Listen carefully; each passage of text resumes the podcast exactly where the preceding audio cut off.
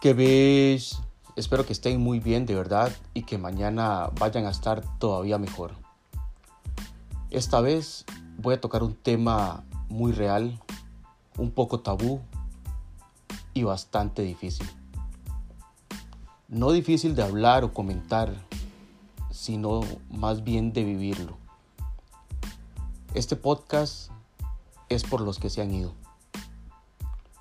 Por esas personas que por una u otra razón ya no están con nosotros, que partieron de esta vida y ahora pues están literalmente descansando. Como ya lo he dicho en otras ocasiones, la vida no es una utopía, es muy dura y muy hermosa. Estas personas pues ya no gozarán de lo bonito, pero tampoco de lo feo. Hay que ser un poco consciente de que este tipo de cosas es algo natural que muchas veces nos, negamos a aceptar incluso antes de que esto ocurra. Hay montones de personas con enfermedades que tal vez ni conocemos, que están pasándola muy mal y pues cuando les llega la hora nos remuerde la conciencia de muchísimas cosas y muchísimos factores como el no haber compartido el suficiente tiempo con ese tipo de personas, de no haberle dado ese beso o ese abrazo. Entonces, de una vez yo quiero invitarlos e incitarlos a que no es porque tenga una enfermedad terminal o porque la está viendo fea por alguna cosa, solo por el simple hecho de que esa persona hoy está viva, hoy está respirando, hoy está bien. Aprovechemos y si no tenemos la oportunidad de abrazarla o besarla, pongámosle un mensaje, hagámosle una llamada. No sabemos si eso va a ser lo último que lleguemos a interactuar con esa persona. No es tanto lo que esa persona se lleve, porque aunque es muy posible que esté esperando palabras de apoyo y cosas bonitas y todo lo demás, sino para nosotros mismos. Cuando una persona se va, nos deja un conjunto de sentimientos encontrados y dentro de esos está la culpa. Muchas veces pensamos que pudimos hacer más, que tal vez no dimos lo suficiente, pero aquí es donde entra en sí lo que son las creencias de cada persona, que por supuesto, siempre he dicho, son completamente respetables. Se dice entre la creencia cristiana dos cosas muy importantes respecto al tema. Una, que cada uno tiene su rol en esta vida, tiene su misión y pues la cumple y se va. Y la otra es sobre el cielo y el más allá. Entonces, si una persona se va es porque ya le tocaba irse. Porque no importa si hubiéramos hecho más, hubiéramos hecho menos, esa persona no iba a durar más.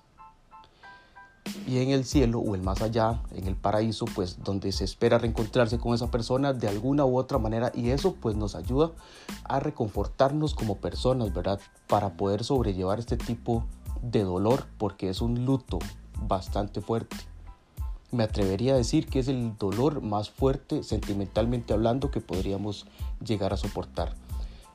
En mi caso, se vuelve un poco más difícil de sobrellevar, pues para los que me conocen, saben que, bueno, soy del gremio del no creyente y pues tengo en mi mentalidad de que cuando una persona parte, se fue, se acabó, es una pérdida total no tengo esa ilusión de que el día de mañana la vuelva a ver por una u otra razón, entonces sí se vuelve un poco más difícil, pero eso no significa que para ninguna persona vaya a ser más o menos difícil de sobrellevar. Es cierto, como dije, que todos somos diferentes, todos lo llevamos de maneras diferentes, pero sí es muy importante enfocarse en uno como persona y qué tanto está haciendo por los demás hoy, ya, ahora, qué estamos compartiendo con esas personas para ayudarle tanto a ellos como a nosotros en nuestro crecimiento personal.